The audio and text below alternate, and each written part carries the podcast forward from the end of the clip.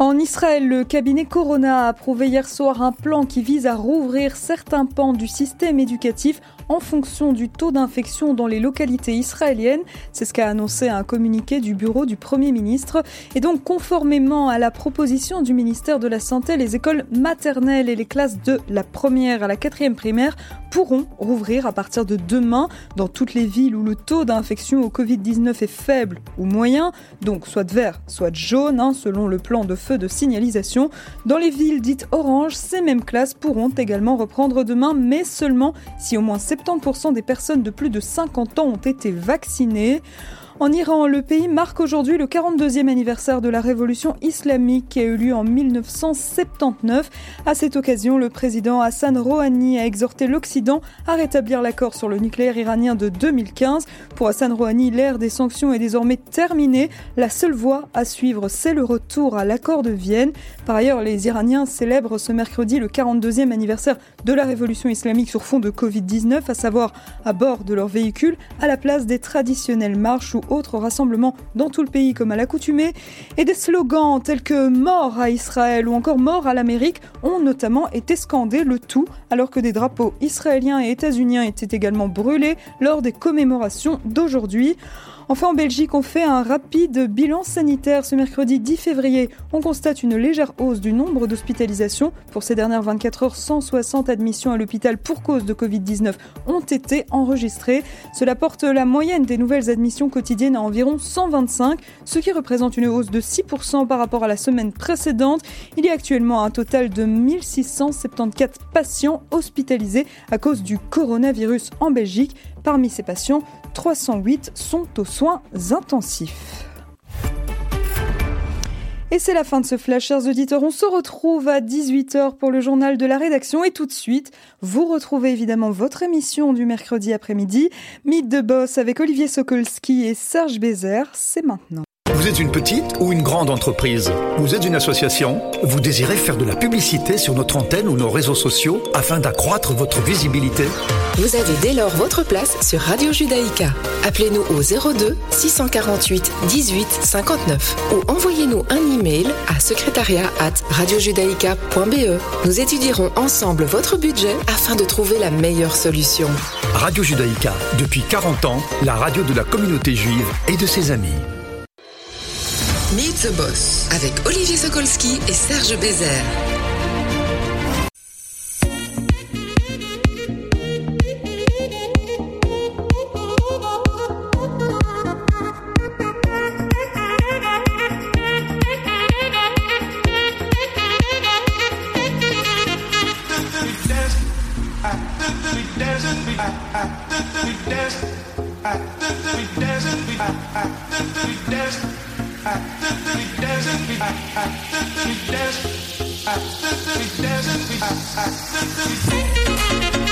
Voilà, ça y est, on y est, c'est le moment, c'est l'instant, c'est Mythe de Boss, ravi de vous retrouver pour cette deuxième partie d'émission. Je suis accompagné, comme tous les mercredis, de mon acolyte Serge Bézère. Salut Serge Bonjour Olivier En pleine forme malgré ce froid, malgré cette Oh, neige-là, On fait ce qu'il faut pour rester au chaud, pour rester chaud.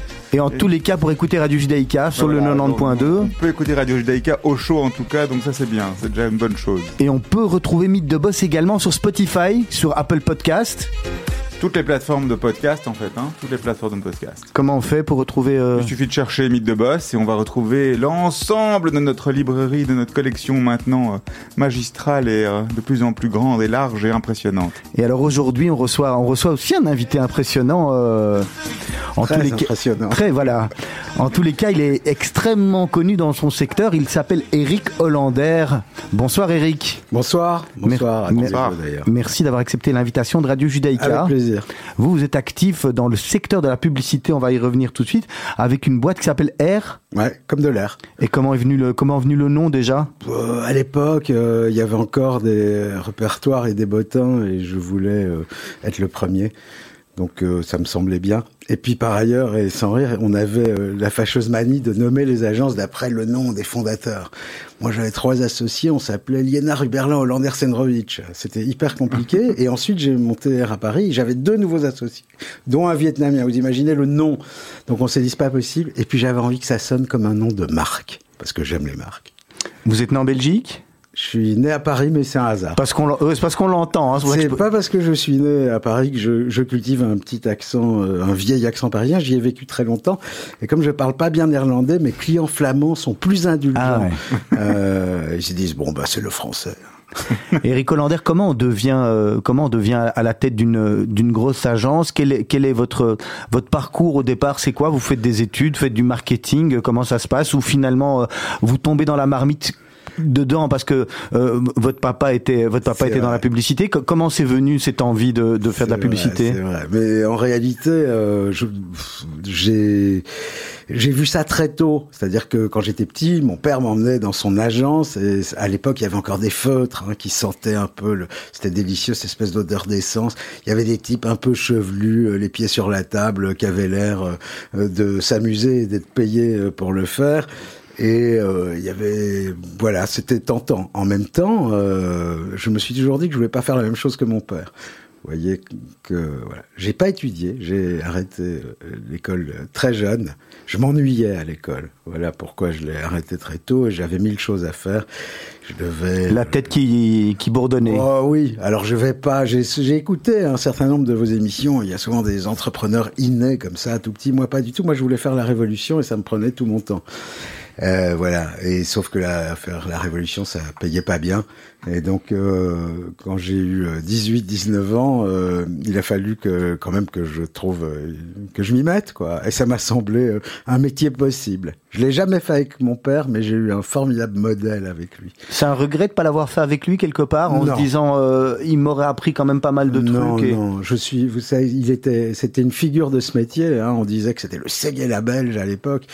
Et donc, je me suis empressé à 20-21 ans de mettre 300 kilomètres entre lui et moi et d'aller euh, vivre euh, et m'installer à Paris où j'ai fait ce métier. Justement pour pour justement avoir la, la, distance voilà, nécessaire. Pour me pour voilà pour exister euh, justement tout seul.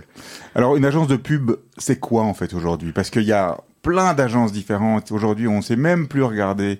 On dit il y a des agences de pub, des agences de com, des agences médias, des agences full inclusive, full service, full truc. C'est c'est quoi en fait une agence de pub et comment ça marche On jargonne beaucoup. En, hein. tous les cas, la vôtre. Ouais, on adore le jargon dans ce métier. Euh, il euh, y, a un truc que je dois préciser. Quand moi j'ai choisi de faire ce métier, euh, finalement c'était euh, c'était vachement à la mode. C'était bien. L'époque était complètement publiphile. Les gens adoraient ça et c'était pas du tout euh, on se faisait pas insulter quand on disait je suis publicitaire. Quoi. Euh, voilà, c'est la publiphobie, elle est venue après et pour des raisons qu'on peut comprendre et qui sont liées certainement aux excès de nos métiers, euh, de la consommation de manière générale, un truc très questionné euh, par le Covid. Mais à l'époque, c'était voilà, moi, euh, tout môme, je, enfin quand j'ai commencé, j'hésitais vraiment entre trois métiers, c'était rockstar, acteur connu ou publicitaire. parce que acteur et acteur connu, c'est déjà mieux acteur connu, de toute façon. tant qu'à faire. Et euh, bah, voilà, donc comment euh, on monte une agence? Je suis un créatif à l'origine. Et donc j'ai monté cette agence avec des créatifs et avec euh, ma vieille copine Anouk Senrovic, qui est une grande directrice artistique. voilà, ça c'était en 93. Je rentrais de Paris.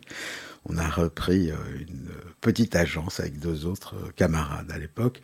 Et bah, c'était avant Internet, il faut bien le dire. Donc je vais pas vous mentir, je ne suis pas digital native ça se voit, tu vois. Et euh, on a monté une agence sur euh, l'idée que on voulait euh, donner du sens à ce qu'on faisait et à ce métier. Voilà, il y avait déjà, il y avait justement tous les excès des années 80 qui étaient complètement délirantes. Ces gars-là faisaient décoller des voitures de porte-avions, et voilà, et on avait envie, tout le monde avait appris à produire de belles images et on avait envie d'apprendre à produire du sens. Donc ça a l'air un peu euh, prétentieux, ça l'est pas. C'est l'idée que euh, euh, bah, je crois que les marques doivent jouer un vrai rôle dans la vie des gens et leur rendre de vrais services simplement. Et, et, on voulait le raconter ça de manière parce que ça, ça reste quand même le talent. On voulait le raconter de manière hyper créative. Et donc, et c'est là que vous commencez et vous allez chercher des marques alors On va chercher des marques euh, très tôt. La première, c'est une compagnie d'assurance, PV. Et on devient du coup une marque. Euh, on fait la transformation de la PS en PV. Je sais pas si vous vous souvenez, vous étiez peut-être pas né. mais c'était il y a longtemps. C'était ah, premier... bien. J'aime bien cet invité. On va, il va revenir. Hein. C'était notre premier gros budget. Mais en même temps, très vite, on a pris des trucs qui nous ancraient euh, davantage dans la vie, encore plus dans la vie de la société, disons. On a été, l'agence de prévention du sida, par exemple, qui était une grosse problématique de l'époque, pas du tout résolue. C'était avant le, qu'on trouve les trithérapies qui permettent aux séropositifs de vivre une vie à peu près normale, ben on s'est intéressé, euh, voilà, il fallait euh, euh, dire aux gens qu'il fallait mettre des préservatifs, ce genre de choses. Ça, ça nous, ça nous, c'était très important pour nous. Eric Hollander, vous allez chercher vos clients en fonction de vos sensibilités. C'est vous qui allez les démarcher finalement au départ? Souvent, oui, et puis de temps en temps, il y en a qui viennent parce que. Au départ, en tous les cas. Ouais, ouais. il y en a qui viennent parce qu'ils aiment ce qu'on fait ou qui nous connaissent un peu et qu'on est un peu présent dans le paysage. Mais médiatique belge, français, et que donc... Euh, je pense qu'une des particularités de votre agence, c'est d'être, ou en tout cas ce qu'on lit, c'est d'être indépendante. Cette notion d'indépendance qui vous permet alors justement d'aller chercher d'autres types de clients, d'autres types de comptes, ou bien d'autres types de missions qui sont peut-être pas toujours aussi rémunératrices? Comment? Ouais, bah, Vous avez tout à fait raison. Moi, je dirais que ça nous donne surtout une grande liberté. Alors, ça a des inconvénients. C'est critique, ça, pour vous? Euh, C'est clé, c'est fondamental. Normalement, on est une agence indépendante depuis toujours. Alors, euh, on a, on a parfois ça peut être un tout petit peu enfermant. Euh, du coup, on a résolu ce problème en, vous savez, le destin d'une agence indépendante, c'est d'être rachetée par un grand groupe international. Enfin, avant, c'était comme ça, comme c'est comme ça que les, les, fondateurs se faisaient un peu d'argent, etc. La sortie. Ouais, exactement, avec un bel earn-out, tout ça. Tout ça, c'est un peu terminé. Euh, en tout cas, si vous n'êtes pas un digital pure player, ça arrive moins. Et surtout, les sommes proposées sont pas très très intéressante. Moi, euh, enfin mon associé et moi, Stéphane Busseret, euh, il y a trop longtemps qu'on est nos propres maîtres, euh, je dirais, pour que pour se retrouver employé de luxe dans, dans un grand groupe international. En plus, lui, il a déjà beaucoup donné dans ce genre de truc, puisqu'il m'a rejoint euh, il y a 12 ans, quelque chose comme ça. Avant ça, il était dans une grande agence américaine. Oui, c'est ça, parce que vous avez fait l'inverse, en fait. Alors, on a fait ça. On est en, en 2014, comme ça arrive de temps en temps, un grand groupe, une grande agence euh, internationale, une des plus vieilles d'ailleurs, McCann Erickson, propose de nous reprendre. On a réfléchi un petit week-end, euh, mon associé et moi, et le lundi, on a rappelé les mecs en disant, bah non, euh, non, mais nous, on veut bien vous reprendre. C'est énorme. C'était une belle histoire parce que ça avait été la première agence belge, 200 personnes quelques années avant. Notre, euh, voilà, il y, a, y, a, vraiment un historique. C'est une, une, agence qui a marqué le paysage belge, et on les a repris. Ils allaient un peu moins bien à l'époque, il faut le dire. Et donc ça les intéressait de trouver une solution locale. C'est aussi très interpellant sur la position de Bruxelles aujourd'hui. Les types de McCann Erickson nous ont dit vous savez, euh, c'est curieux, Bruxelles, c'est trop important symboliquement, c'est trop significatif pour que on, on abandonne complètement, mais c'est vraiment trop petit pour qu'on y investisse nous-mêmes. Donc on a repris Macan et les comptes de Macan et on a une espèce de franchise euh, de Macan Ericsson pour euh, la Belgique. Est-ce que faire partie d'un réseau aujourd'hui international, hein, il, y a, quelques grands noms dans, ces secteurs-là, 20 ans plus tard, euh, ou plus de 20 ans plus tard, presque 30 ans bientôt plus tard. Euh, pour vous, c'était le bon move, c'est-à-dire de, de, de, justement de rester garder cette indépendance. Ah oui, tout à fait. Euh, mais, mais, mais on y, voilà, c'est un peu une formule. On va pas faire des slogans, hein, pas entre nous, mais c'est bien. Euh, c'est un peu le meilleur des deux mondes, quoi. On est resté indépendant fondamentalement et on décide pour nous-mêmes, mais on profite de quoi? D'une, par exemple, d'outils de recherche qu'on pourrait jamais s'offrir comme agence indépendante. C'est impayable. C'est parce que Macan est présent dans des dizaines de pays et depuis tellement de, siècles qu'ils euh, ils ont développé des outils aussi performants. Et donc ça nous donne, c'est enrichissant de ce point de vue-là. Euh, et par ailleurs, de temps en temps, ça c'est un truc assez nouveau pour nous qui avons eu l'habitude d'aller chercher nos, clients avec euh, le couteau entre les dents. de temps en temps, il y a un client qui, arrive. qui, arrive. de l'international. C'est pas déplaisant non plus. Hein. Est-ce qu'en tant que créatif, justement, cette, cette, notion d'indépendance, elle, elle est, aussi critique évidemment vous avez eu parfois euh, cette, cette, position de laboratoire, de laboratoire au niveau global, parce que justement, c'est les foules en Belgique. Euh, eux, on, on, leur met pas beaucoup de, on leur met pas beaucoup de contraintes. Ils font ce qu'ils veulent et on verra bien ce qui sort. Je pense que c'était vrai avant. Sur les marques. Euh, ça, ça, a été vrai avant sur les marques. je crois que c'est beaucoup moins vrai aujourd'hui. Euh, mais ça l'a été. On a inventé chez, on peut le dire, on a inventé chez R. Donc on a été l'agence, on a fait le lancement de Mobistar, qui est devenu Orange. Euh, là, vous étiez né normalement. Ouais, ouais. Donc en 96, Mobistar arrive, il y a un monopole de Proximus, et très vite, euh, il y a des ingénieurs complets, c'était tous des polytechniciens euh, un peu dingues, et euh, il y a un mec là qui a inventé, qui a pensé à l'idée du prépayé. Il n'y avait pas de prépayé avant. Et ensemble, on a conceptualisé ce truc, etc. Et on a été ce qu'on appelait à l'époque un marché test. C'est comme ça qu'on appelait ça, parce que la Belgique est relativement euh, représentative euh, de... de C'est un marché pas facile, la Belgique, finalement? C'est un marché super dur. Il est petit, il est coupé en deux. euh, On parle deux ou trois langues, enfin deux essentiellement. Donc c'est un marché compliqué dans ce sens-là. Et c'est intéressant parce qu'avec des sensibilités différentes, on pourrait parler deux langues mais être les mêmes, mais pas du tout. Donc on a, il y a une partie qui est quand même vachement latine et l'autre euh, euh, qui est euh, extrêmement rationnelle et, presque un peu germanique Germanique, tout à fait. par moment. Je me souviens que quand on, notre premier client dans les assurances, aujourd'hui on est l'agence de AG, première compagnie belge quand même d'assurance, mais notre premier client PV, on faisait des campagnes pour l'assurance vie, on pouvait pas du tout raconter la même chose aux, Flamands et aux, aux Wallons. Euh, les Wallons, ils voulaient qu'on leur dise prenez une assurance vie et tout ira bien. Euh, voilà, c'est ça qu'ils voulaient entendre, tout ira bien. Et les Flamands, ils voulaient entendre parler que de taux. de taux. Ouais, C'était deux, deux approches différentes. Eric Hollander, on va marquer une première pause musicale. Alors Bob Dylan ou Lou Reed? Je sais pas par quoi vous Alors, voulez on commencer. peut commencer par euh, Robert Zimmerman. On est quand même euh, sur euh, C'est- Bob Dylan. Bob Dylan, euh, le- la chanson s'appelle? Elle s'appelle Knocking on the Heaven's Door. que tout le monde connaît. Il y, a une- il y avait une raison spéciale pour celle-là? Euh, bah, J'espère que moi aussi un jour j'irai knocker on the Heaven's Door et je suis un fou de Dylan. Allez, on se retrouve d'ici quelques minutes.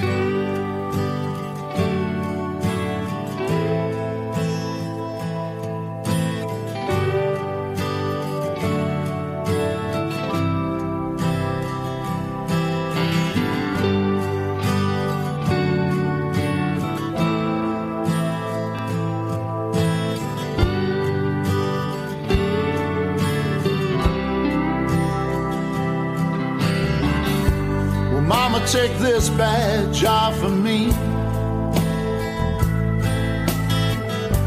Cause I can't use it anymore. It's getting dark, too dark to see.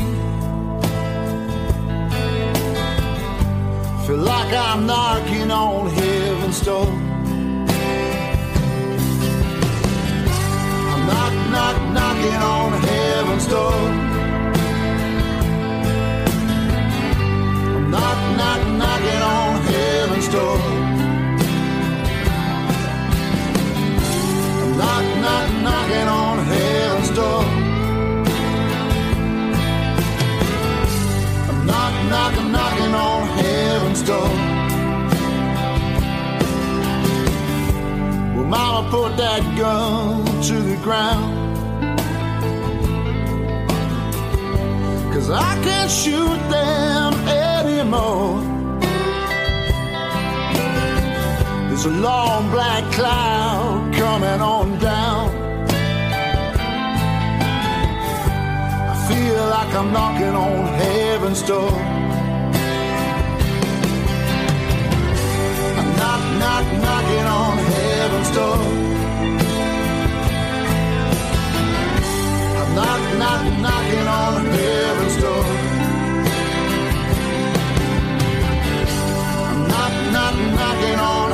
heaven's door.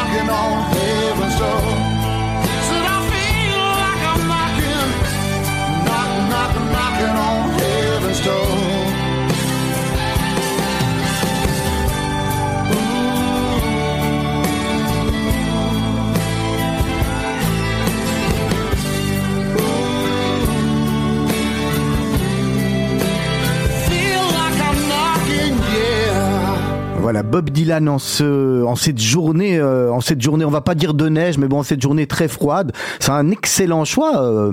vous aimez le, ce genre de musique rock and roll et ça depuis, depuis toujours. Ouais, depuis c'est ça, toujours, oui. c'est ça que vous écoutez, que vous continuez à écouter dans la je voiture. continue à écouter pas que ça, mais j'écoute ça, ouais. Mais Dylan, je l'écouterai jusque, voilà. Et on l'écoutera encore dans un siècle, hein. Mhm. Dylan, pour euh, paraphraser les publicitaires qui aiment bien les gros mots comme ça, il a été carrément disruptif. Il a amené un truc, euh, voilà. Il a d'abord, il a électrifié sa guitare quand même. Hein. Euh, c'était nouveau et du folk électrique, c'était un truc. Bref, c'est bien quoi. Eric Hollander, Air Brussels, c'est combien de personnes aujourd'hui? Il y a combien de personnes qui travaillent dans la Une boîte? quarantaine pour le moment. 40-50, ça a toujours été notre format, enfin souvent. Et euh, on est, je, je dois dire qu'on est, on est plus connu qu'on est grand. Je veux dire, euh, voilà, on a une bonne réputation créative qui dépasse largement les frontières de la Belgique, mais euh, on n'a pas besoin d'être beaucoup plus. Alors oui, il y a deux trois ans, on était une centaine. Hein, je fais un métier bizarre euh, qui doit pouvoir, où on doit pouvoir gonfler, dégonfler, euh, voilà, au, gré des budgets qu'on arrive à gauler ou qui viennent euh, nous voir pour travailler avec nous. Mais c'est un bon format. je trouve qu'au-delà. Vous Ça devient compliqué à vous contrôler. vous souvenez que Google avait décidé, je sais pas où ils en sont maintenant, mais il y a quelques années, ils expliquaient que dès qu'ils arrivaient à 50 personnes, ils recréaient une business unit de 50 personnes, parce que au-delà, euh, on sombre dans la bureaucratie. Et c'est quoi C'est c'est beaucoup de créatifs, beaucoup de. C'est divisé un peu Ouais, comment la subdivision C'est beaucoup de créa... C'est, mais écoutez, c'est, c'est, euh, je, peux- je peux en dire un mot parce que c'est vraiment. Là, on a vraiment fait euh, un shift important euh, cette année. Euh, on est, euh, euh, on, on a, on s'est, cut the fat. On a enlevé le gras. On a enlevé tout ce qui est. Il y a, y a pas de couche intermédiaire. Bah, je vais venir. hein. Il y a pas, ouais. non mais euh, donc ça c'est vraiment intéressant. On, on a on a décidé que chez nous il y aurait que des vrais producteurs de valeur ajoutée. Il n'y a pas des petits chefs qui contrôlent les autres et qui voilà et on trouve que manager c'est pas tout à fait un métier non plus. Je sais que c'est pas bien de dire ça dans cette émission-ci, mais donc on veut des mecs qui, euh, Qui et, et les gars qui nous ont rejoints sont comme ça euh, aussi. Ils ont ils sont à la fois euh, par exemple nos créatifs sont à la fois créatifs et directeurs de création. Ils ont inventé un titre euh, une première mondiale qui s'appelle Creative slash Creative Director, ce sont nos CCD. Ils ne veulent pas faire que du management, mais ils sont obligés d'en faire un peu, forcément. Et moi, je continue à faire aussi, et à écrire, et à, réfléchir, et à essayer d'avoir des idées. Et les autres, ils font quoi alors? Alors, le deuxième euh, partie, euh, tout le monde bosse très ensemble chez nous. La deuxième partie, ce sont nos stratèges. Euh, ça s'appelle comme ça, hein, mais tout- ce sont ceux qui réfléchissent euh, Au marques. déconfinement. Ouais, au déconfinement, ou qui amènent chez nous aussi le point de vue euh, des gens, des citoyens et de ce qu'on appelait jusqu'à pas si longtemps des consommateurs. Là, comme plus personne consomme beaucoup, c'est compliqué comme mot. Voilà. Et puis enfin, il y a nos accounts, nos commerciaux, les gens qui sont euh, en charge de une- un métier un peu ingrat, mais euh, vraiment intéressant, de chefs d'orchestre. Ils doivent à la fois être l'interface entre les clients et l'agence, l'avocat de l'agence et le client et vice versa. Et puis en plus, avoir une compréhension de, et vous en parliez Serge tout à l'heure, de, de la, euh, de l'ensemble des techniques de communication qui s'offrent à nous aujourd'hui. Et voilà, depuis le digital, voilà, c'était un métier. Quand mon père faisait ce métier, il faisait affichage, euh, et puis la télé est arrivée, un peu de radio et de la presse, et c'était terminé. Aujourd'hui, euh, euh, aujourd'hui où chacun est un média ou presque, il y a presque autant de médias euh, que d'individus. Et vous, donc, et vous vous sentez à- bien à quelle place finalement dans tout, cet organigramme que vous avez euh, expliqué Vous, votre sensibilité, elle va vers la création? Ah Bah oui, oui. moi je, je viens, je viens de là. Je, je suis un créatif et je crois que je suis un, un assez bon chef de bande, quoi. Euh, au, au- au niveau justement de ce processus créatif, moi, j'ai un, un truc qui me fascine, c'est aujourd'hui créer avec l'exposition qu'il peut y avoir euh, face à des réseaux sociaux, ce genre de choses-là, où on voit euh, la création par des dizaines de millions de personnes dans le monde entier et la diffusion de l'ensemble de leur création presque immédiate. Est-ce qu'aujourd'hui c'est en- c'est encore facile de créer ou est-ce que c'est possible de créer sans en fait aller récupérer quelque chose qui aura déjà été fait par un gars au fin fond du Japon ou bien euh, une petite nanette en Chili ou comment que je sais. C'est jamais facile de créer, déjà. C'est, pas un exercice facile, quoi. Euh, c'est un exercice amusant, c'est euh, plein de choses. Enfin, euh, c'est mieux. Moi, j'aime mieux quand c'est dans le plaisir que dans la souffrance, hein, mais il y a une mythologie autour de la créativité dans la douleur. Nous, c'est plutôt dans le plaisir. On essaye, en tout cas, même si on a beaucoup de boulot. Mais ce qui est vrai, c'est que le, par la démocratisation des outils euh, technologiques simplement. Je veux dire, on peut tout faire avec un iPhone et un mec sur TikTok peut avoir une idée géniale ou une nana en Asie ou voilà, tout le monde peut avoir une idée et en effet, ces idées aujourd'hui, elles ont des chambres d'écho euh, incroyables. Et donc, il faut qu'on soit un peu vigilant, mais on peut pas on, on peut pas euh, avant on pouvait vérifier. C'était d'ailleurs une des grandes questions du métier, est-ce que quelqu'un l'a fait avant? Mais aujourd'hui, il y a une grosse possibilité pour que quelqu'un l'ait fait avant et on ne peut pas le vérifier.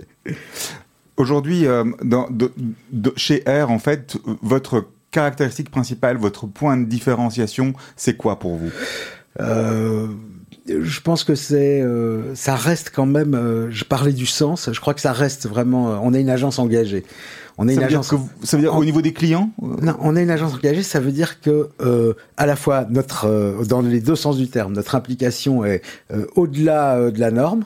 Je crois vraiment. C'est dans ça, c'est dans l'ADN de la boîte. Ça a toujours été comme ça. Je, je, je rends hommage deux secondes à mes collaborateurs qui m'écoutent et, que, et à cause de moi, ils ont dû repasser la nuit à l'agence. C'était la deuxième consécutive. Mais aussi, euh, euh, donc il y a, y a, cet engagement, ce sens, il y a cette manière de bosser dont je, dont je vous parle que les clients aiment. Ils sont avec les créatifs. Voilà, ils sont. Euh, c'est sont... comme ça que vous avez créé Mobistar, euh, ce que vous avez dit. Le... Parce que finalement, quand vous vous l'avez dit tout à l'heure, c'était c'était pas anodin. C'est même pas un slogan que vous avez écrit. Vous avez inventé avec eux le la carte prépayée. La carte prépayée, oui. Ouais. Tempo, la première carte, elle est née en Belgique. Donc voilà. Et donc il y a un rapport avec les clients euh, de, de de proximité qu'on essaye d'avoir, où on essaye d'être moins des, des fournisseurs que que de vrais partenaires avec euh, de, pour leur business persuadés, nous et eux, si possible, que la créativité, c'est un levier qui accélère le business. Hein, Mais pas uniquement en termes de com, alors, même au niveau du produit, la création de euh, produit. Là, idéalement, part. oui. En tout cas, sur Tempo, c'était comme ça. Je veux dire, par exemple, de décider euh, de le prépayé, pour ceux qui se souviennent, euh, c'était des cartes. Mais en fait, ça nécessitait pas du tout des cartes. Voilà. Donc, on peut avoir. Il fallait aussi, le matérialiser. On peut avoir des idées comme ça. C'était juste pour que les gens comprennent euh, comment ça marche. Et peut-être euh, dernière caractéristique, cet engagement dont je vous parlais, on va le radicaliser euh, dans les semaines et les mois qui viennent. On s'est équipé pour ça. On est rejoint aussi par de, de, des talents nouveaux pour le faire, et on voudrait, euh, on, on, veut vraiment euh, s'inscrire dans ce qu'on appelle aujourd'hui l'impact. Euh, et on va systématiser ça. Ça veut dire que je pense que quand on fait le métier qu'on fait, on a une vraie responsabilité, puisqu'on a la capacité de convaincre, de séduire et, et de modifier des comportements. donc, on veut, on a envie de s'inscrire. Alors souvent, mes copains me prennent un peu pour un naïf, hors de la publicité, mais euh, je peux et je sais qu'il y en a qui m'écoutent. mais, euh, mais, voilà, je, je crois qu'une agence euh, de publicité ou de communication, appelons-la comme ça, elle peut faire ça aussi. Elle peut amener les gens à avoir des comportements plus éthiques et même les marques à avoir des comportements plus respectueux de leurs consommateurs. Nous, on veut vraiment aller là-dedans et voilà, on en reparlera sûrement bientôt. On en entendra parler. Ça veut dire que vous choisissez les clients, vos clients ou vos projet avec euh, en faisant très attention à cette dimension-là aussi. Ça veut dire qu'il y a des clients pour lesquels on travaillera pas. C'est vrai, et, mais surtout ça veut dire que euh, c'est moins d'être. Euh, oui, non, évidemment, on va pas travailler. On travaille pas pour les marchands d'armes, euh, ni pour le tabac, ni pour quelques trucs comme ça. Mais, mais en revanche, aujourd'hui, c'est l'automobile qui à Bruxelles. Aujourd'hui, l'automobile est devenu presque mais aussi mauvais que le. C'est vrai, c'est vrai. Mais par exemple, nous, on était jusqu'à un an et demi l'agence de BM, de BMW pour le la Belgique et le Luxembourg, et puisque je fais un métier où les budgets vont et viennent, hein, donc les mecs restent trois aujourd'hui et puis euh, ils vont voir si l'herbe est plus verte ailleurs. Et nous, notre recommandation, et c'est comme ça entre autres qu'on les a acquis, c'était euh, d'être très très focus sur l'électricité, sur le, le, voilà. Donc pas tout à fait la stratégie euh, internationale à l'époque et ils ont fait ce pari-là. Pourquoi je vous dis ça? Ça veut dire que les marques, on peut aussi avoir, on, on peut les influencer. Je, je crois qu'on peut. On a été l'agence de Deleuze très longtemps, qui était euh, à l'époque où Joachim Rubin en était le directeur de marketing, et euh, je pense qu'on a beaucoup contribué avec lui parce qu'il épousait euh, ses cause là aussi, a amené par exemple toute la dimension locale où on a été très précurseur et Deleuze l'a été euh, clairement. J'en dis encore du bien alors que c'est même plus mon client. Ah ben c'est que ça s'est bien passé. Ouais. Est-ce que dans, dans, dans ce genre d'idée, est-ce qu'il y a des, des startups qui viennent vous voir et qui ont, qui ont un, un magnifique projet mais qui n'ont pas de budget? Vous vous dites, euh, bon, ceux-là, j'ai quand même envie de les accompagner parce que je crois vraiment et, et, et, et je crois vraiment à ce qu'ils vont faire et, et, et on, on va les booster? Euh, Pour être honnête, il y a plus de startups qui viennent nous voir que de startups avec lesquelles on accepte de travailler, parce que sinon on ferait plus que ça. Mais oui, alors on essaye maintenant de systématiser un peu ça et on y réfléchit. Euh, à un moment, euh, voilà, au début de l'ère des startups, on a dit oui. euh, Beaucoup de gens venaient nous voir pour nous consulter et nous, on adore donner des conseils. Vous avez encore des questions, j'ai encore des conseils. Donc voilà. Et, et, on s'est retrouvé un moment. Bon, ils pouvaient pas nous payer ces gens-là, donc on y allait en equity. Et voilà, à un moment, Ouais. on s'est retrouvé avec un truc. euh, Moi, à un moment, Actionnaire de plein moi, de j'étais startups, actionnaire ouais. de trucs qui avaient rien à voir les uns avec les autres et qui, euh, soit je l'apprenais parce qu'elles avaient déposé le bilan, soit, euh, mais ra- très rarement pour des dividendes. hein. Je suis C'est- pas Eric Evrard qui était là la semaine dernière. hein. Exactement. C'est quoi, c'est quoi le budget, euh, si on peut parler un peu chiffre, le, le budget minimum du- d'une startup qui voudrait venir chez vous euh, à, à partir de combien Une le- start-up, mais une société. d'une d'une petite Ah, société Non, non. une- c'est- Pas- une grosse boîte, en tous les cas, C'est vraiment deux questions différentes. Ouais. Euh, une start-up, on sait qu'elle a pas beaucoup d'argent. Alors, on préfère qu'elle vienne avec un peu d'argent. On vient d'en aider une. C'était très, euh, tout à fait intéressant, qui est une boîte dans le- le- les, comp- les compléments alimentaires, qui est un truc assez booming. Bon, c'était vraiment intéressant. Ils sont venus avec un petit budget. Je vais pas dire de chiffres parce que je vais dire une connerie. Mais euh, voilà, c'est de toute manière, c'était en dessous de 50. euh, voilà. Euh, Vous les prenez déjà en tous les cas pour travailler. oui, mais on en a pris à. Je devrais pas. Bon, j'espère que mon associé écoute pas. On en a pris à 20 000 balles aussi. Hein, mais voilà, c'est beaucoup de temps parce que c'est la même. C'est toujours le. C'est le nous, même boulot. Même boulot, même énergie, même application, même talent euh, requis pour aider euh, une petite start-up ou une grosse boîte. euh, voilà, des- Et, et- et là, c'est vraiment le produit, le sous-jacent, les gens, le feeling, voir si ça marche ou pas. Ouais, Si ça marche. bien sûr, bien sûr. Oui, oui. Au niveau des, clients, vous avez aussi, euh, à part le bénévolat ou du quasi-bénévolat, des ONG Euh, oui. vous avez travaillé. Oui, oui, mais depuis euh, longtemps, on est connu pour ça. On est l'agence de. Alors, euh, on est l'agence de Cap 48 depuis. euh, Donc, Cap 48, c'est la plus grosse association en Belgique francophone sur euh, le, le, le- euh, sur les personnes handicapées, l'intégration des personnes handicapées. Le, le- voilà, qui milite pour une société plus inclusive. Euh, on est aussi l'agence. Alors, il y a des auditeurs chez vous qui vont couper le poste. Je sais pas si je dois le dire. Depuis 25 ans, on est l'agence d'Amnesty International. Euh, Bah, voilà, quand les gens de la communauté me disent ah bon Amnesty, euh, voilà, je dis toujours que c'est mieux qu'ils soient chez moi qu'ailleurs. Voilà, exactement. Et puis on a fait tout, on a été l'agence de Bordet, on a parfois c'est lié à Bordet, c'est il y avait une fille qui avait bossé avec nous qui avait le cancer du sein, elle était très bien soignée à Bordet.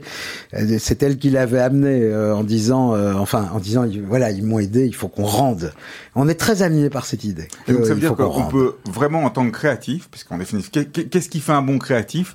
Et et un créatif, on a l'impression qu'il peut être créatif sur n'importe quel sujet, dans n'importe quel domaine. On peut le mettre au milieu de voilà, aussi bien euh, Amnesty International que BMW, que Deleuze, et euh, boum, ça part. C'est c'est quoi un bon créatif en définitive comme... Ah merde, la question que j'ai pas préparée. Euh, bon, un bon créatif, euh, c'est un type qui, il faut pas être terrorisé dé- dé- déjà par l'idée qu'il faut avoir une bonne idée par jour. Moi, je crois beaucoup à ça. C'est un directeur de création qui m'avait dit ça quand j'étais jeune et je trouve ça génial. Une, au moins une bonne idée par jour, euh, ce qui est, ce qui est beaucoup déjà. hein. Donc, il faut pas avoir peur de ça et il faut avoir, il, faut être extrêmement euh, ambitieux en fait, euh, ambitieux pas en termes de pouvoir, mais euh, d'exigence avec soi. Voilà, un bon créatif, c'est vraiment un type qui est pas vite content, un type ou une femme. Il faut qu'ils soient pas vite contents. Et s'ils sont vite contents, bah, il y a toujours un mec comme moi pour leur rappeler qu'ils doivent pas être trop vite contents. Donc, euh, Dans, dans, dans tous les slogans que vous avez inventés, il y en a un qui a encore un qui a fait mouche, on va dire, c'est Dior. Hein. Dior, j'adore. Ah oui. On l'a vu partout. Il a été décliné, euh, je me rappelle à l'époque, sur des t-shirts. Et euh, parce que parce que là, c'était au-delà du au-delà du euh, au-delà du slogan, vu qu'on l'a vu vu qu'on l'a Ouais. vu euh, on l'a vu partout. Comment on fait pour inventer un slogan Mais, comme ça? euh, C'est un. D'abord, c'est à copartager avec mes collaborateurs et avec le client, mais c'est vraiment intéressant. Regardez la question. la- Je fais court, mais quand même parce que ça vaut le coup. Euh, J'avais une copine euh, chez Dior qui avait travaillé avec nous avant, etc. Elle se retrouve chez ce qu'on appelle l'annonceur, le client Dior, et elle est en charge de. Elle doit réfléchir à comment assurer le retour de Dior aux États-Unis parce qu'ils étaient en perte de vitesse là-bas. Elle décide, c'est elle, que ça va passer par un parfum. D'accord? Et euh, euh, forcément, euh, et donc on, réfléchit ensemble et, et il y a, si vous voulez, un processus d'entonnoir dans la création. Il y a des, il y a des manières de travailler. Et l'idée qu'on allait est venue assez tôt que pour aller marquer le retour de Dior aux États-Unis, on allait garder un nom en français.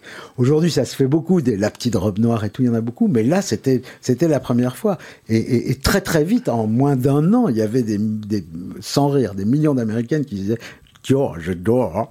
Donc c'est un voilà. alors c'est marrant parce qu'il n'y a pas beaucoup de gens. On n'avait même pas de bureau à Paris encore, donc il n'y a pas beaucoup de gens qui savent que ça s'est créé du côté euh, d'Anderlecht.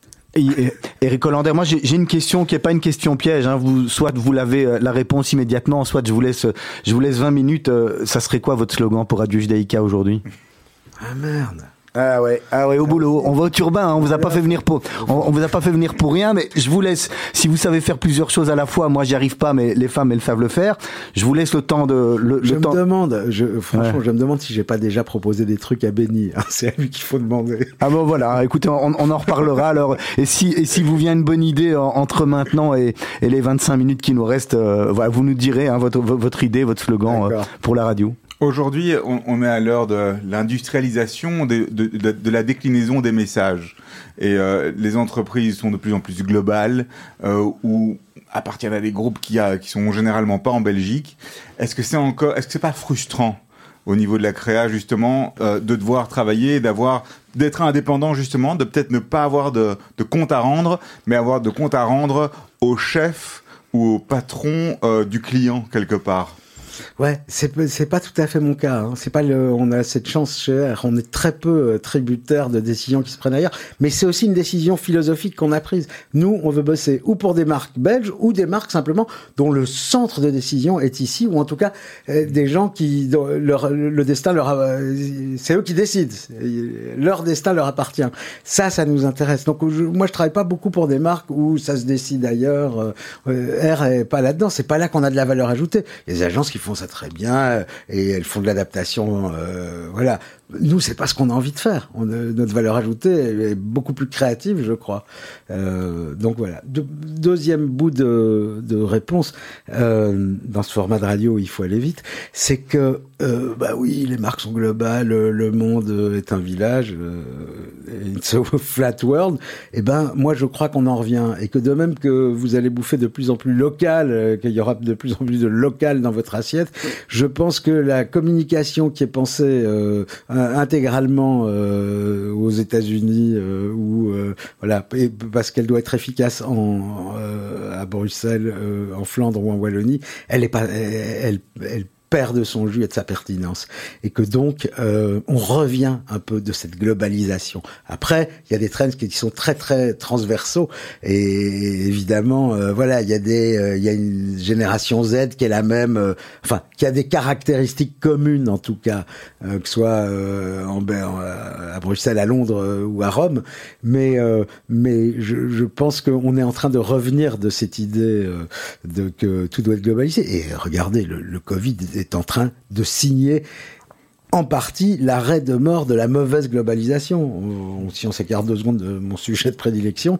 euh, c'est quand même, euh, on n'était pas foutu de fabriquer des masques. On doit aller en Chine pour fabriquer des masques. Je crois qu'il y, a- un gros signal d'alarme qui a opéré euh, euh, et qui a fait du, qui fait du chemin dans la tête des gens pour le moment. Il va falloir relocaliser un certain nombre de choses, y compris, y compris sur le plan de l'industrie et sur le plan des cerveaux.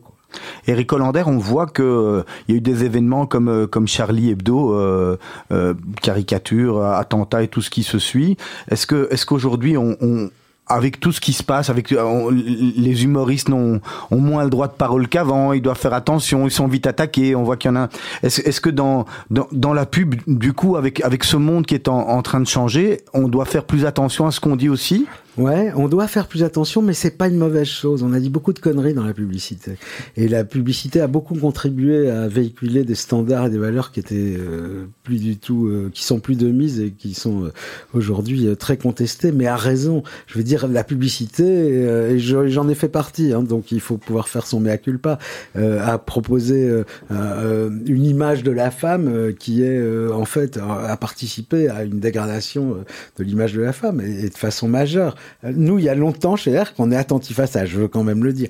C'est pour ça que je vous disais tout à l'heure, quand on fait ce métier, on a des responsabilités. Euh, on a été euh, l'agence de beaucoup de marques de luxe et de mode, euh, mais je passais beaucoup de temps avec mes créatifs au début de Photoshop à leur expliquer, à les rendre conscients de ce qu'ils faisaient. Euh, que ce changement du réel a un impact euh, dans la vraie vie en fait et qu'on fabriquait aussi des anorexiques quoi. Donc euh, oui, c'est vrai, on peut faire moins de choses qu'avant, mais j'ai quand même envie de dire, on a fait de redire, on a fait on a fait beaucoup de bêtises. Donc c'est c'est pas plus mal finalement qu'on doit faire un peu gaffe à ce qu'on dit. Vous avez euh, euh, dans tout ce monde de la pub où, il y a des noms euh, très connus, peut-être des noms un peu moins connus, est-ce que vous avez, vous avez un modèle, quelqu'un qui vous a inspiré dans, dans son travail, dans sa manière de faire? Ouais, oui, bah, beaucoup. Oui, oui, bien sûr. J'ai plein de modèles, mais ils sont plutôt anglo-saxons. Voilà, j'ai beaucoup aimé, mais je- ça dira peut-être rien à nos auditeurs. Voilà, je, je- pour moi, il y a, il y a des agences anglaises qui sont des très grandes agences. Il y a un juif new-yorkais euh, euh, qui a tout inventé, qui s'appelle Bill Bernbach. C'est lui qui avait fait les campagnes de la coccinelle, le lancement de la coccinelle, la petite voiture allemande aux États-Unis. Voilà, qui avait une agence euh, qui était DDB. Et puis il y a Don Draper, bien sûr. Au niveau du processus de création, quand on est plagié ou qu'on est moqué, pour vous, c'est c'est le, summum du succès C'est un honneur ou bien c'est... Écoute, euh, euh, le ouais, d'abord ça veut dire que ça a marché, euh, bien sûr. Euh, on a eu récemment un cas comme ça. On a un client français qui s'appelle Jules. Jules, c'est 700 magasins, euh, c'est le concurrent de Vêtements, Célio, ouais. et de la mode masculine. Et on les a repositionnés. euh, voilà, on a gagné de haute lutte une compétition qui réunissait le gratin des agences parisiennes et Air Bruxelles, et on a gagné ce truc. Et donc on, on a fait, le, le film est sorti il y a quelques mois là, en fin novembre, euh, sur une notion qui est Men in Progress. Donc sur la notion, un truc qui interroge justement le rôle des hommes et de la masculinité aujourd'hui. Et donc on a sorti un film très chouette, très voilà que les gens, euh, il y a eu beaucoup beaucoup de euh, voilà des tas de gens ont aimé, l'ont partagé surtout. Ce qui est important, hein, c'est pas seulement qu'ils les aiment, c'est que les gens le partagent. C'est dans ce sens-là qu'ils deviennent de vrais médias, que chaque individu devient un vrai relais euh, d'un certain nombre de messages commerciaux ou pas commerciaux. Et puis on s'est pris contre nous.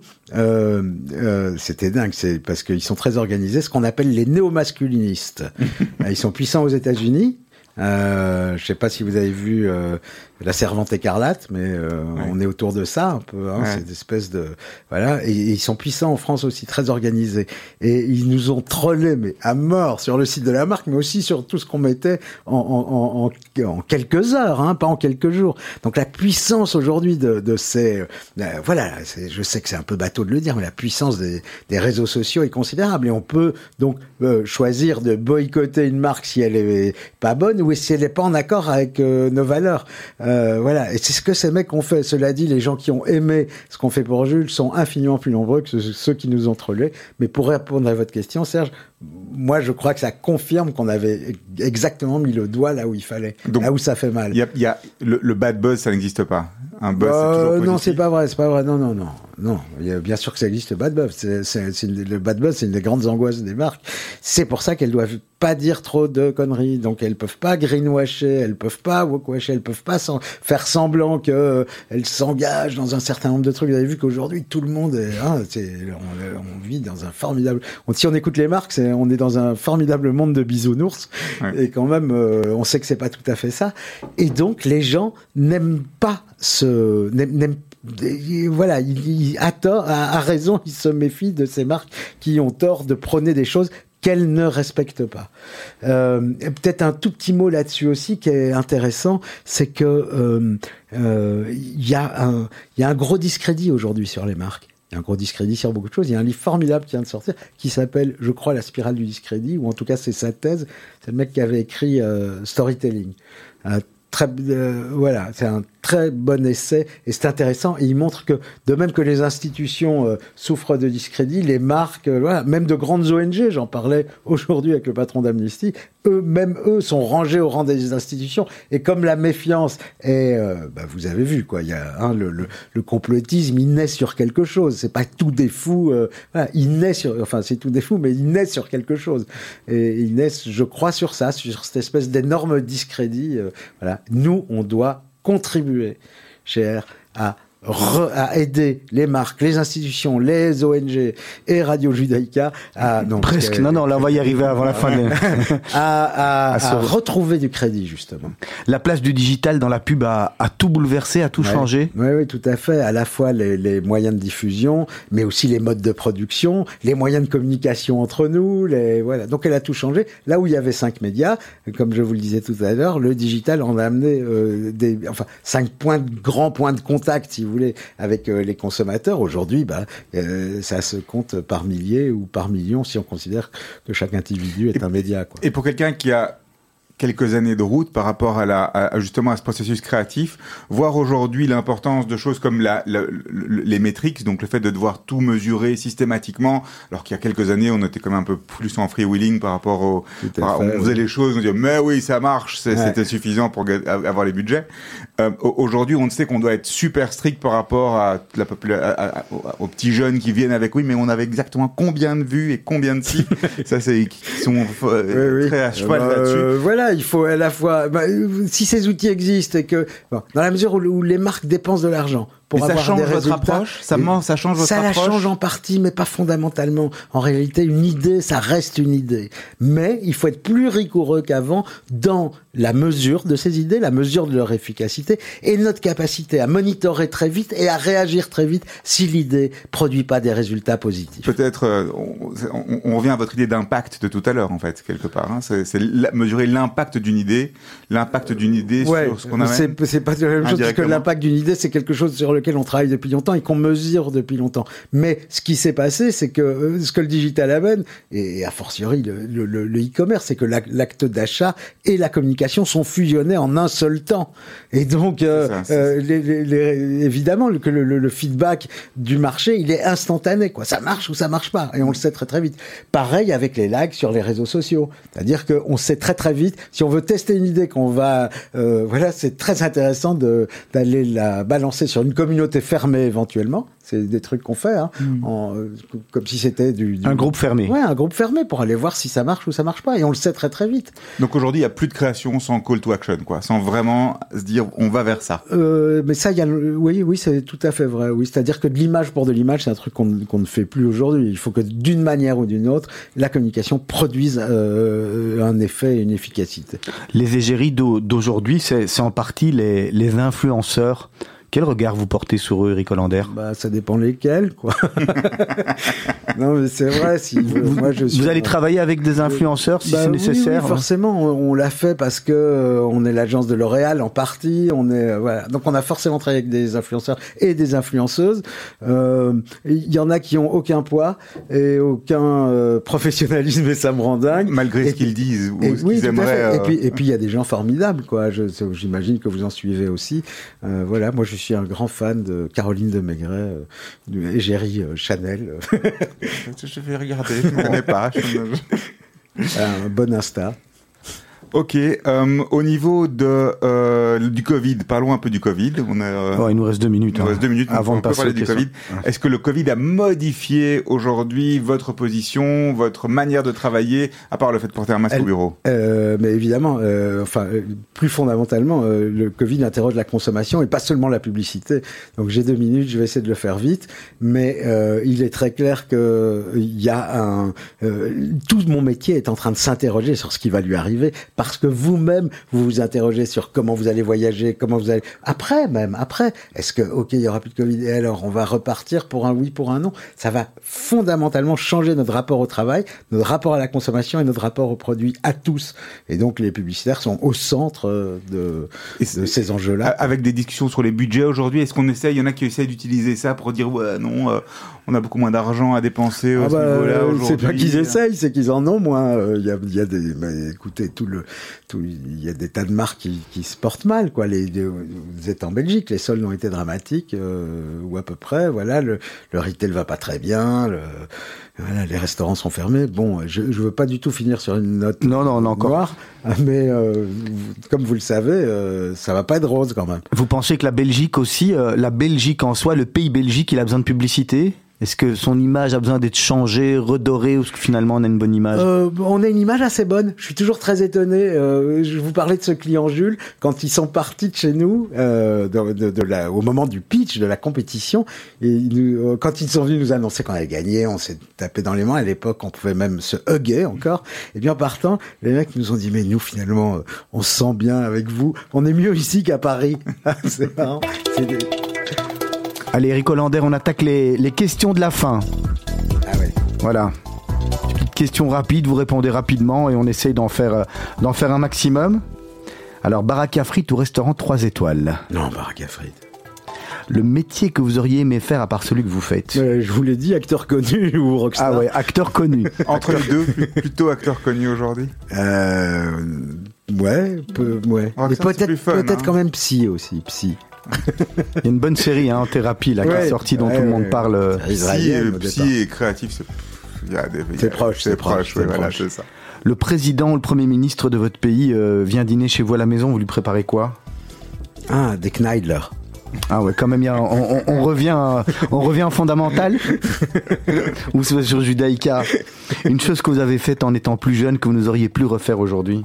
Il y en a trop, je peux pas, et puis j'ai des amis et mes enfants m'écoutent. Votre définition du bonheur, Eric Hollander. Euh, elle- c'était dans la liste des questions? Non, mais euh, quoi euh, euh, Rose. Euh, j'ai une petite fille depuis euh, j'ai une petite fille depuis six mois là qui s'appelle Rose. Ben, Mazel Tov. C'est ma définition du bonheur, je crois. La dernière fois que vous avez eu mauvaise conscience. Euh, C'était tout récemment, mais ça ne vous regarde pas. Où s'arrête votre pardon, Eric Hollander? Dites-nous tout. Euh, avant, je vous aurais dit un truc genre euh, je pardonne tout, mais j'oublie rien. Et au fond, euh, sur un truc, un épisode de ma vie difficile de ces dernières années, j'ai euh, j'ai compris un truc sur le pardon. Euh, j'ai lu une phrase et ça m'a complètement, euh, ça a changé mon rapport au pardon. Et c'est une phrase qui dit je te pardonne. Non pas parce que tu mérites d'être pardonné, mais parce que moi, je mérite d'être en paix. C'est à réfléchir, en tous les cas, c'est bien pensé. Le moment le plus heureux de votre vie. C'est tous les matins quand je me lève. Ouais, quand même, un homme, un homme heureux. Ah non, mais je souris à la vie. Quoi. Ouais. La Libye que vous, vous utilisez pour éviter un dîner Euh... Vous avez des amis qui écoutent, hein, donc euh, vous nous le dites. Ouais, ouais, non, mais je... je... je passe. Vous vous voyez où dans 10 ans? Toujours à la tête de, de R? Je ne sais pas. Je, je... Euh... Dans dix ans, j'aurai. euh, Vous serez le Jacques Séguéla de la publicité Non, mais c'est ça, je veux pas Ouais. devenir ça.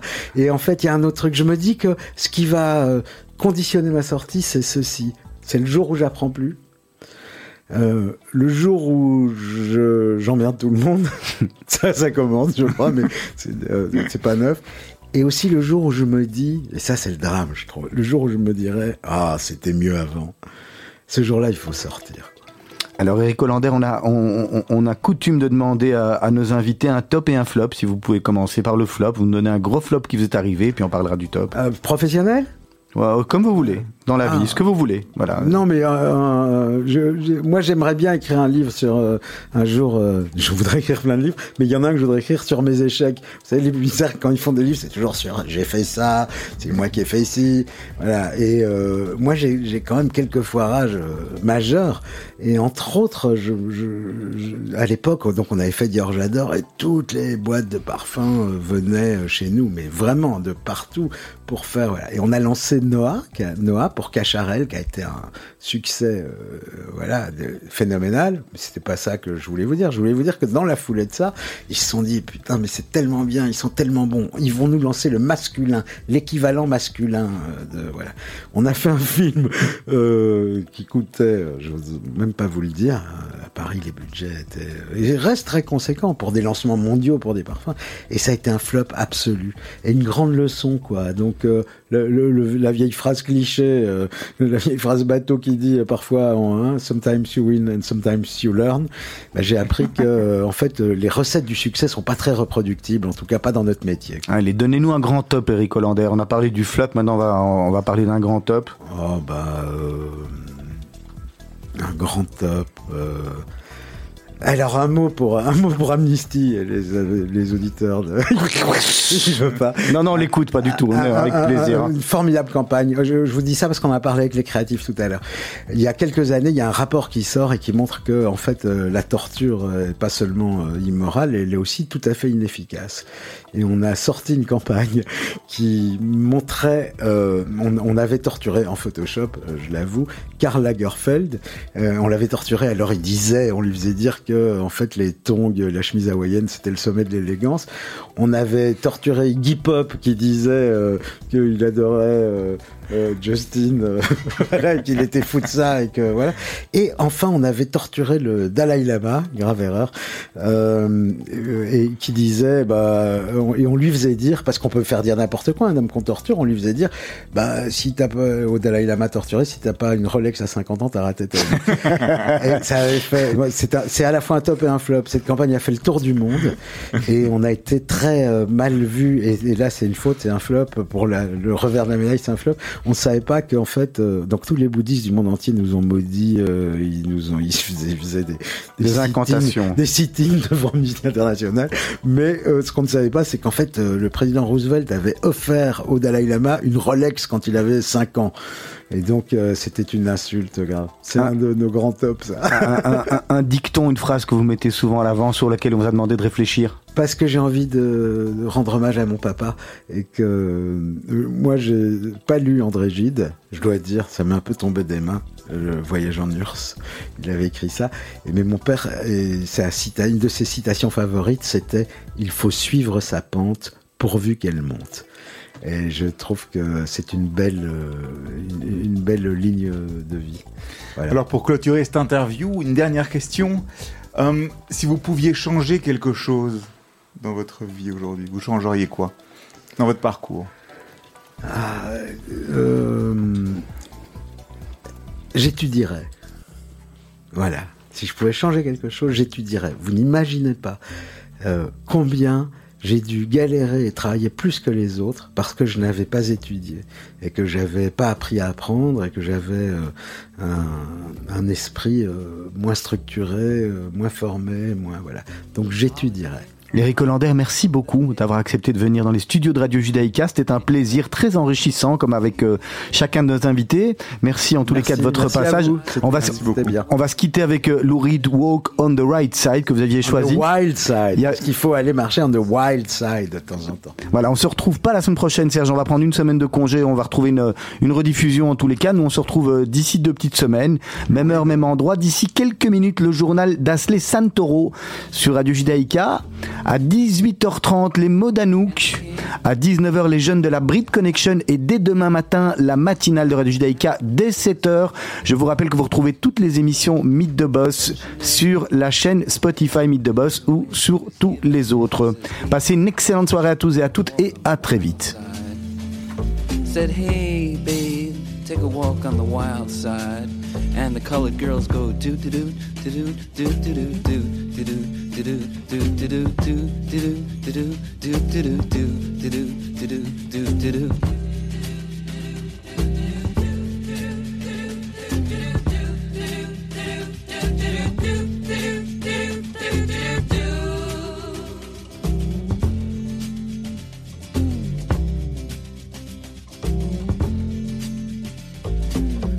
Joe never once gave it away. Everybody had to pay and pay.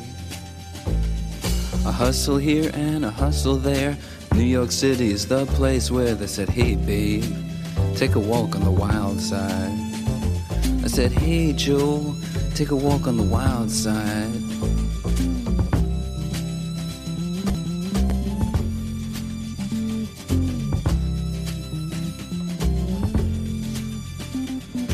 Sugar Plum Fairy came and hit the streets. Looking for soul food and a place to eat. Went to the Apollo, you should have seen him go, go, go. They said, Hey, sugar, take a walk on the wild side. I said, Hey, babe, take a walk on the wild side. Alright. Huh.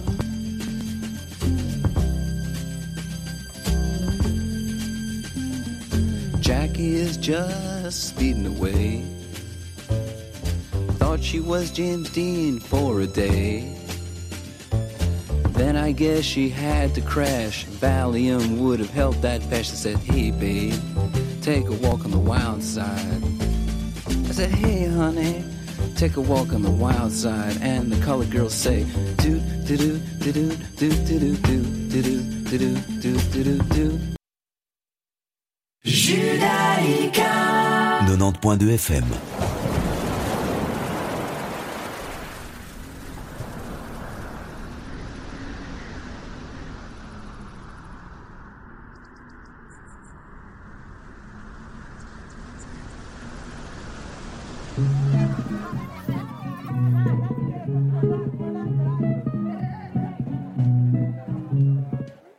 Enfant des villes ou enfant des foins, on se fait tous une île pour aller bien.